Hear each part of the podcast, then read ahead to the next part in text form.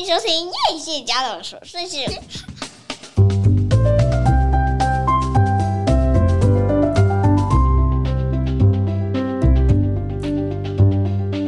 欢迎收听叶谢家的琐碎事，我是菲勒米娜。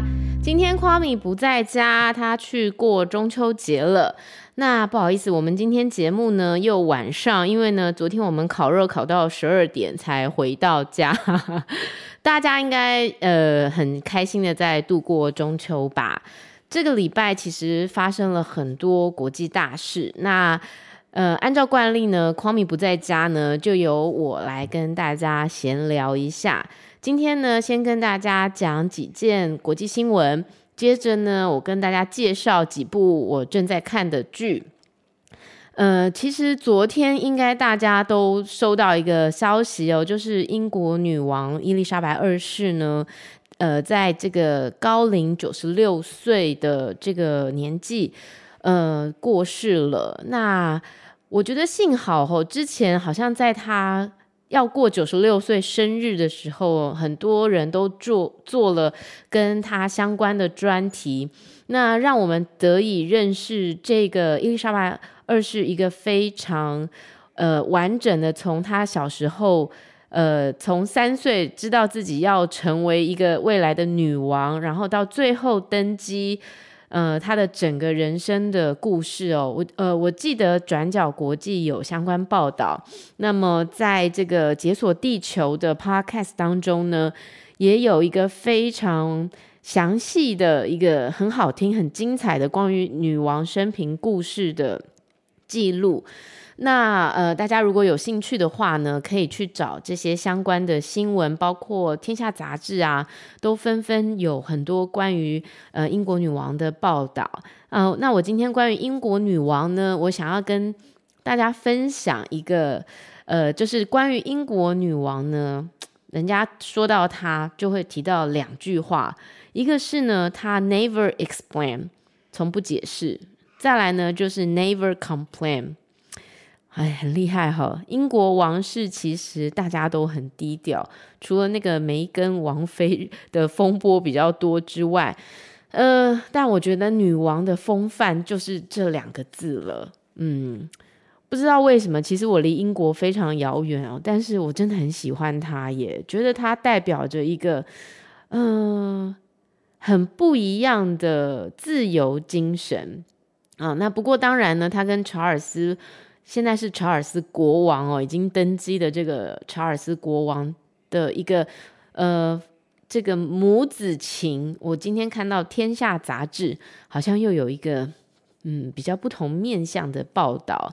我只能说，呃，身为名人或者是身为王室，我觉得呃真的是欲戴皇冠哦，必承其重哦。你享有了某些东西，你同样的就要在某些地方付出代价。那我觉得那个代价其实都还蛮巨大的。那另外呢，我发现九月哦，诶，九月好像常常都会突然间发生一些让你觉得很意外的事情哈。比如说，其实四川在这个泸定这个地方呢，在这个不久前就发生了这个大地震。那这个四川的这个泸定大地震呢，到目前这个六点八级的强震呢，到目前知道的应该是已经有八十八名死亡哦。那呃，我看到很多那个幼儿园的画面，也觉得很不可思议哦。就是突然间那个地震非常剧烈的时候，那个老师竟然要疏散两百九十位孩童。诶，这个学校还蛮大的，就是。两百九十个小朋友在睡午觉，然后老师又要把他捞起来，然后又要把他带出带出去，急急忙忙要撤退两百九十个小朋友。然后除了这个呢，你会看到很多那个呃小学啊，那个小朋友就奔走，甚至有些人就待在地，待着待站在那个操场，不知道自己要跑跑往哪里，然后赶快被老师带走。我觉得这个天灾真的，四川今年真的是遭遇到好多。状况哈，而且在很多年前，这个汶川大地震，其实当时呢也是非常非常悲惨，然后很严重哈。然后我记得最近还有一个事情，就是呃，当年的这个汶川大地震，其实大家都捐了非常多的钱。那最后这些钱到底有没有用在这个地震的灾民身上呢？诶，好像据说有些钱呢，其实都流到了这个中国的红十字会的某高官手中。然后这个高官呢，是某某呃一个很年轻小姐，什么美美的干爹。然后这个小姐呢就很爱炫富，呃，常常会截图她的这个银行存款哦，她的存款是五十一亿。一个这么年轻的女生哈，她的五十一亿哪来的呢？哦，就是干爹给她的。那干爹是谁呢？干爹就是这些捐款的这个怎么样受益人吗？受益户。好，这是我最近看到一个也是蛮不可思议的新闻哈。那再来呢，就是在这个韩国。我们都知道，哈，八月份的时候，韩国呢来了一场非常大、非常大的大雨，整个那个首尔就是突然间失灵了，整个那个雨下大到就是很多住在那个半地下屋的，就是寄生上流那种，就是比较贫、比较贫穷的人都会住在那个半地下室，就都是因为在短短的时间内，然后逃生不及呀、就也是死了蛮多人的。那你们知道，我就看了一个报告吼，就是你知道大水开始淹的时候啊，你你就想说哦，从外面会淹进来嘛，然后你的你家的马桶会突然间整个就是爆满啊，水会开始淹，那你就可能想说我要赶快收拾家当逃跑，对不对？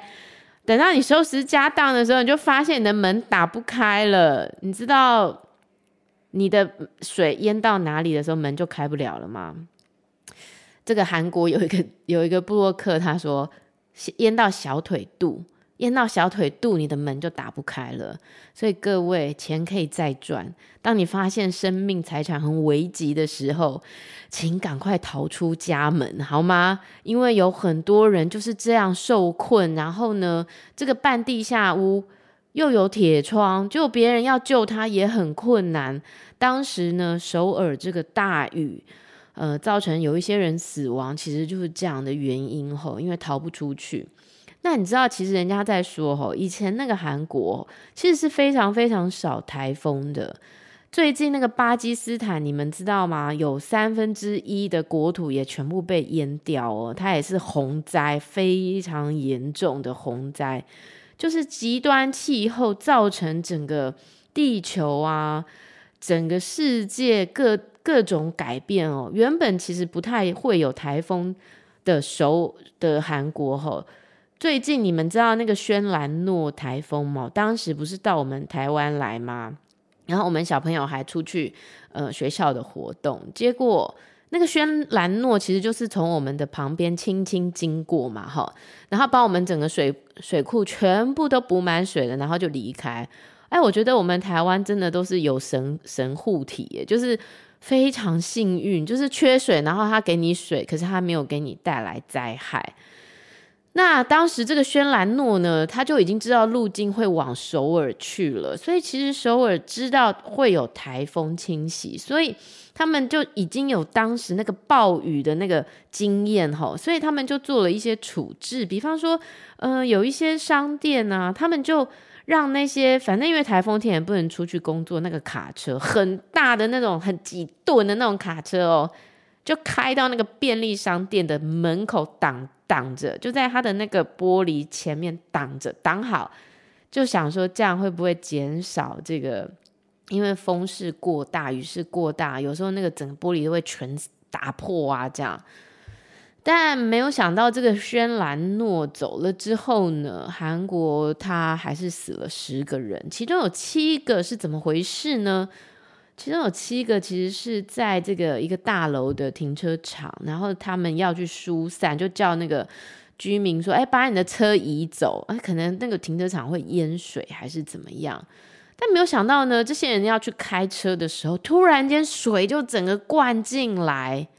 哎，我不知道大家当时有没有看到那个首尔整个地铁被淹掉的画面，或者是你们有没有看过当时中国那个河南的，也是那个大淹水，就是那些瞬间会让你整个那个失灵，就是整个水就是这样灌进来，你根本要躲都没有地方躲，要救都不知道怎么救，就是这样。在那个停车场，最后呢，只有两个人顺利被救出，然后发现了七具尸体。好，那虽然是中秋月圆人团圆，不过呢，跟大家分享一下，这一周其实还是。呃，在各地都发生了非常多的大事，那我都不知道为什么台湾吼就是会有这种烤肉的传统。我们小时候其实就是很简单的吃柚子、吃月饼，然后就赏月，坐在草坪上啊。不知道从哪一年，我高中听到有人要回家烤肉，都觉得好奇怪哦。中秋不是赏月嘛？为什么要烤肉那么臭？呃，不知道从什么时候开始，就是大家家户户中秋都有这有了这个烤肉的习惯。那不管你现在身在何处，可能在国外，可能你只有一个人，可能你单身，可能你一家团圆。呃，我觉得大家都应该好好珍惜一下，因为其实有很多地方的人，他们回不了家，他们的家不见了，或者是他们的亲人失踪了，或者是。他们可能嗯正遭遇面临着某一种伤痛啊，我觉得如果我们还能够很幸福的、很很平安的，呃，在我们自己的家和我们相爱的人相处，我觉得真的是很值得嗯感激的事情。那你知道每年中秋吼，可能或者是就像过年一样，其实它都是一个团圆日，那可能都会有一些嗯议题。我最近呢，逐渐的领略到了一件事情，这件事情就是，如果有某一个议题不断的来找你哦，那这事件本身一定有一个要你觉醒的东西。有时候要想一想，那个是什么啊？比方说，我昨天跟一个朋友在聊天，然后就聊到说，他的原生家庭的妈妈哈，或者是他后来结婚的婆婆，嗯，他们都有一个问题，就是。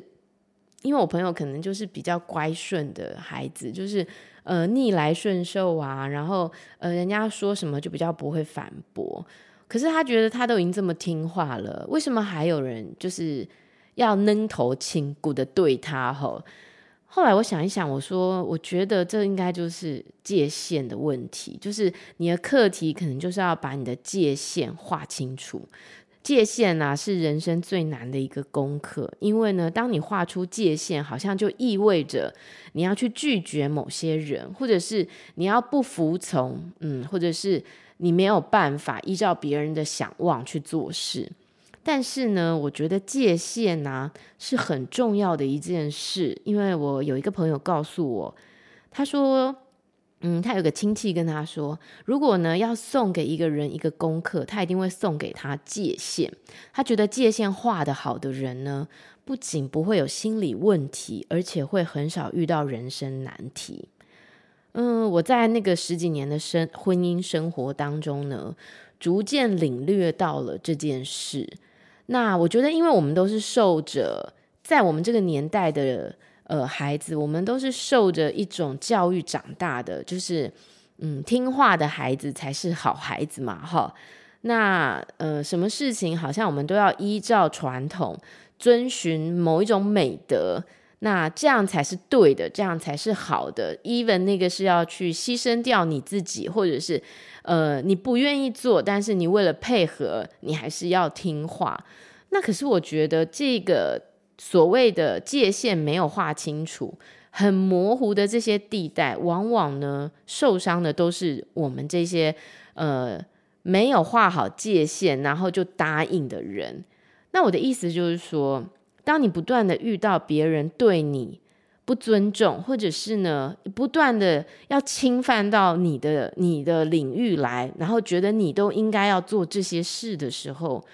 他要带给你的这个功课，其实就是让你要勇敢的跨出那一步，然后告诉别人说：“我可以承受的只有到到这里为止，那多的呢，我不会收下来。”因为呢，为什么我们会让别人觉得他们可以这样对待我们呢？究竟呢，是他们太过强势，还是是我们从来没有表达过自己的态度？嗯、曾经有一个人跟我说：“吼，就是一开始态度就要拿出来，你的态度拿出来，别人就不敢对你造次。”我说的态度哦，并不是一个很强硬的、很凶悍的。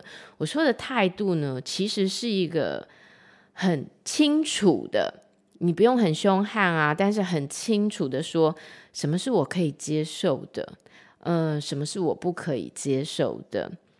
这就是我为什么今天中秋节会在家的原因啊！因为呢，呃，匡明要跟孩子们要跟他的家人们团圆。那通常呢，我们都会一起团圆。但是呢，我因为手上有很多工作要做，我知道如果我去了这一个聚会，我可能我回来没有办法对我接下来要发生的工作交差。但是要要说，哎，我不去，这感觉好像就是你很不合群，你是不是在生气，还是你有什么不满？那其实没有，哦，其实没有。那当然呢，我也可以说，因为我觉得去了我会很累。那我在很累的状况下，我可能后面的事情都没有办法做了。那我跟匡敏其实是经历了非常非常多的嗯磨合，所以我们彼此已经很知道彼此的需求了。就是当我可以配合的时候，我会愿意配合，而且我都呃会做得很好。但是呢，当我真的没有办法的时候，我也会说哦，不好意思哦，那我可能不行哦，那就你们去哦。我觉得有的时候就是必须要这样。那如果你委屈你自己，然后你觉得哦不行啊，人家这样一定会觉得我怎样怎样，然后你就答应了。我觉得过多的答应，最后呢要去承担那个后果，或者是在这个呃人际相处当中会产生一些情绪，这个最后的后果呢要去承担的就是这个已经答应的你。所以我觉得有时候宁可呢在一开始的时候呢就先不答应，呃，保有你自己觉得你比较舒服的状态。但我说的这个齁，又不是指那种你知道有某些人呢，是从来都没有试过，呃，就是要怎么样去和别人相处，然后就是马上就是觉得这我不要，那我不要。我说的也不是这种哦，我说的是还是以一个嗯，大家彼此保持友好的交往的前提下，但是呢，我可以对我想要的生活做出某一种坚持。而不要因为任何人的要求，最后让步又觉得自己很委屈。我逐渐的觉得哦，其实我们作为一个妈妈啊，要尽可能的不要以受害者的姿态，还有呢，不要觉得自己都是牺牲最多的那个人的角色。来看待自己，我觉得啊，如果一直都这样看待自己啊，那个自我价值感会越来越低，越来越低，而且会觉得全世界都欠你。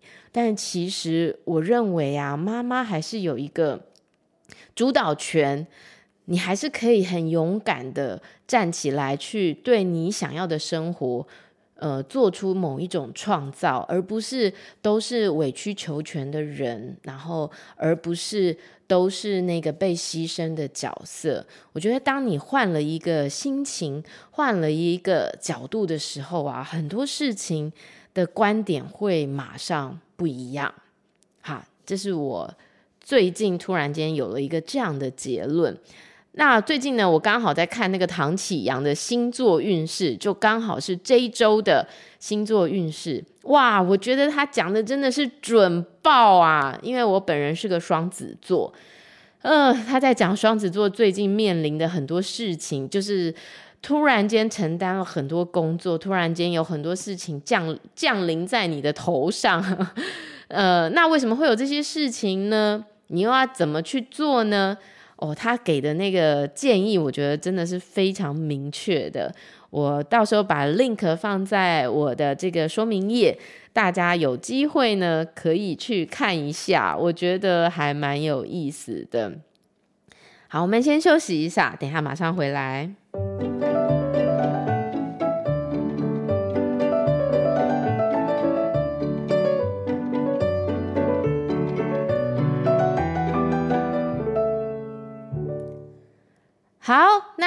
最近大家都在看什么？不好意思，我最近呢，其实都在看《咖啡王子一号店》，因为呢，最近因为太喜欢鬼怪里面的孔刘，然后呢，就一直不断的在重看他以前的片。呃，最近这个 Netflix 呢，有没有大家一直发现有一部片已经占据排行榜前几很久了？其实是很多很多年前的，应该有十年了吧？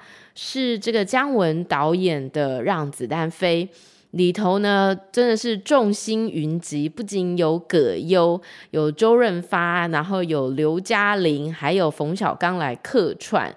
这部戏其实当年出来的时候，真的是可以称作神剧，就是台词写的非常好，然后呢，整个调性啊，即将要发生的事啊，都让你会觉得拍案叫绝。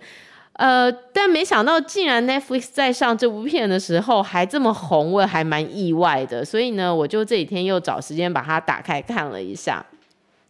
坦白说，我觉得我第一次看的体的的经验是比较好的，可能已经看过，然后再打开看的时候，我我不确定会不会大家都喜欢呢、但是他还是蛮，其实姜文这个导演，我觉得他的呃他的整个整个导演的思想，还有我觉得他在创造一个故事的时候，嗯、呃，他想的东西其实是非常非常远的。不是流于俗套的那种一二三，我觉得他的思考是非常跳跃的。那其实他不是只有这部作品啊，他还有那个呃一步之遥，然后还有邪不压正。那最早最早呢，其实他拍了一个嗯。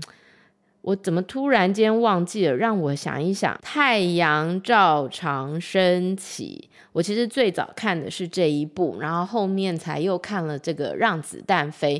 那他的这么多多部作品当中呢，我最喜欢的也是《让子弹飞》。呃，大家如果有兴趣，可以开这部戏，然后开完呢，我推荐大家去听那个《Three on Three Ball》那些电影教我的事里头的。影评，我觉得他们这个影评是我听到非常非常有意思，而且非常非常精粹的。而我觉得其实要看完一个电影，然后还要记得很多细节，然后根据这些细节，然后来讲说它的隐喻是什么，其实很难呢。那我觉得他们这个《水尪水某》，他们对于这部电影的介绍很有意思。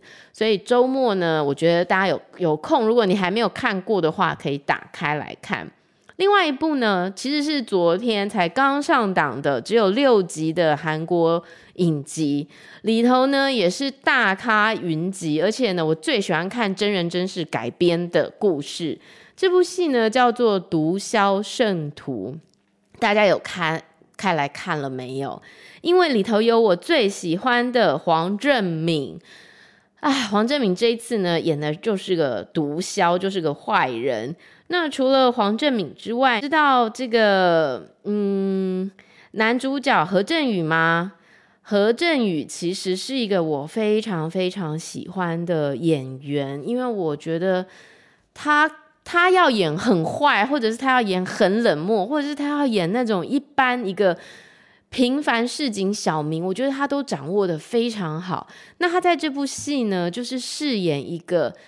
其实从童年就是一个非常辛苦的孩子哈，因为一下子妈妈过世，然后一下子爸爸过世，等于他要一肩扛起一整个家的责任，就是少年少年家长。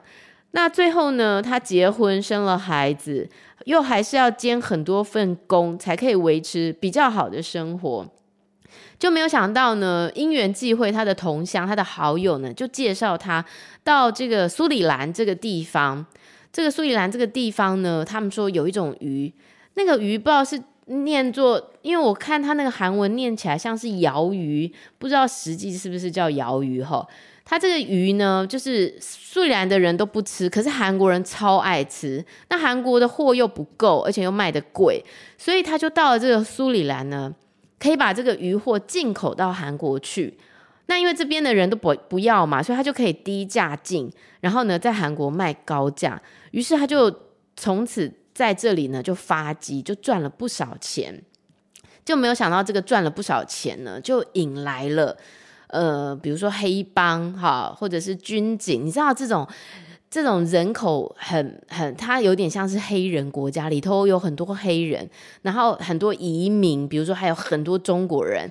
那这样的国家只有人口只有五十万而已哦，然后大部分都是丛林，就知道有一点那种三不管地带，就是三教九流都有。大家看他赚钱就眼红，都想要来分一杯羹。但没想到呢。他本来想想说他已经跟军人打好关系，应该平安无事，可以好好做他的生意。没想到呢，中国帮派呢又有流氓来找上他，要他交保护费。可是因为真的要得太高了，他哪有可能又付军方又付黑道？就在这时候呢，有一个牧师接近他，就是黄振明，然后告诉他说他可以帮他解决他的困难。好，那最后没有想到呢，竟然是利用他的渔获去运毒。于是呢，就害得他被抓进监牢关，就没有想到在监牢当中的时候呢，这个韩国的国情院就有这种有点像情报情报小组里面这个朴海秀，就是这个情报小组的人啊，就来找何振宇，他就跟他说想要跟他合作，然后来捉拿这个大毒枭黄正明。这样，那接下来会发生什么事呢？只有六集。大家可以自己看一下，我觉得这个故事很有意思，是因为我觉得何振宇饰演的这个爸爸呀，其实他就是为了家庭，然后他可以自己不要命，可是他不能没有钱，因为他一定要让他的家人确保有很好的生活，所以他愿意铤而走险，最后去为这个国情院工作，然后呢，就是只要保障，sorry，只要保障他的。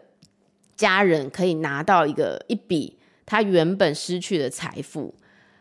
那何振宇的那个整个表情变换哈，演戏的整个神情哈，随着这个剧情的推展哈，都有一点变化着。我觉得他是一个真的是非常好的演员哦。那当然这里头每一个都是大咖了，除了张震，我是没有觉得他演得很好啦。不过他的演技就是这样。那呃，这个片是有一点腥山色，而且呢是有一点残忍血腥的啊！拜托你没事，千万不要在小孩面前开这个，这个真的是不宜，非常不宜哈。最后呢，今天是周末对吧？上礼拜上的这个小女子，大家如果有看我的粉丝页，应该知道这部片也非常非常精彩。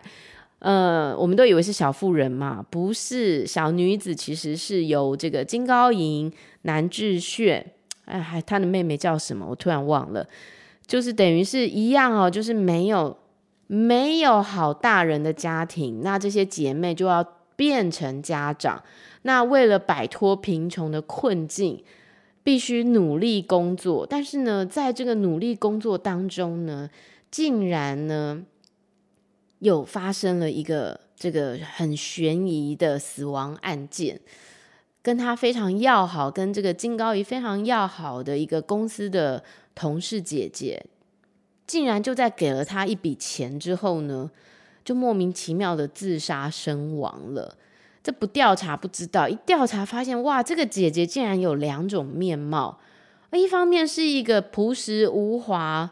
然后也是一样，就是非常贫穷的会计，但另外一方面，她的生活好像又不是如此诶，就是一双全韩国只有三个人拥有的这种钻石高跟鞋，她能拥有，而且呢，出入高档餐厅，然后他的 IG 也有两个不同的账号，一个呢时不时的就去新加坡度假，到底哪一个才是真正他认识的他呢？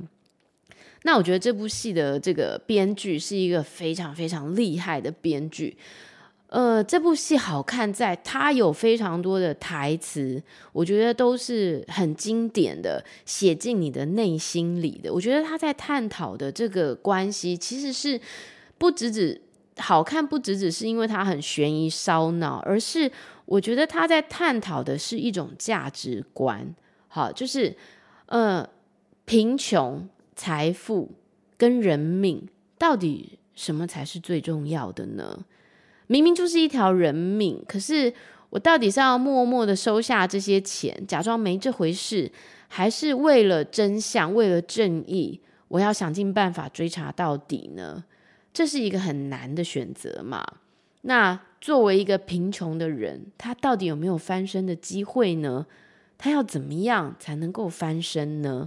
我觉得这个是这部片一直在探讨的东西哦。那当然，这个剧情很有张力，就不说，演员也很棒，然后编剧剧本也很棒。我觉得是最近韩国很少见那种比较暗黑系列，但是它的暗黑又很有道理的。那一种氛围的片，我上次看到这么暗黑的片，好像是我的大叔诶，就是那个整个氛围、痛掉都让你不想再看下去，可是又忍不住的 又要一直看下去。嗯，我觉得小女子有一点给我这样的感觉。好哇，天哪，我好厉害！我竟然自己讲，然后可以这样滔滔不绝讲这么久，我真的是不敢相信。抱歉各位，今天的节目晚上了，呃，我我们先聊到这里哈，因为不好意思那个。Kwame 不在家，其实有很多跟他还可以一起讨论，想要跟大家分享的。那我们就只好等下礼拜他回来的时候，我们再一起上线。那今天的月亮真的超级无敌圆呢，不知道大家昨天有没有好好的赏月一下？先预祝大家中秋节快乐！我觉得每个月吼要有一个连假，平衡一下大家的身心。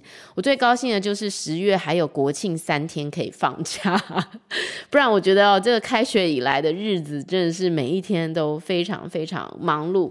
希望大家在忙碌的生活当中呢，还是能保有非常好的心情，因为正能量啊，往上的心情会为我们带来更多愉悦的氛围。那不管你是在很低潮的状态，或者是呃，你也处在一个比较比较负能量的状态，今天天气很不错，大家可以去外面晒晒太阳，走一走，在台风来之前，然后让阳光好好的滋润你一下。我们下周再见，拜拜。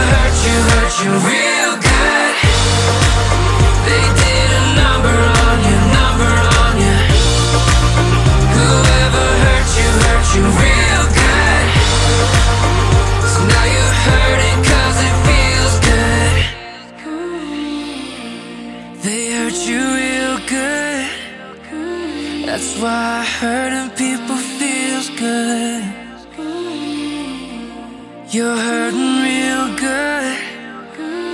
You know hurting never feels good. Never, never. Never, never. Never feels good. Whoever hurt you, hurt you real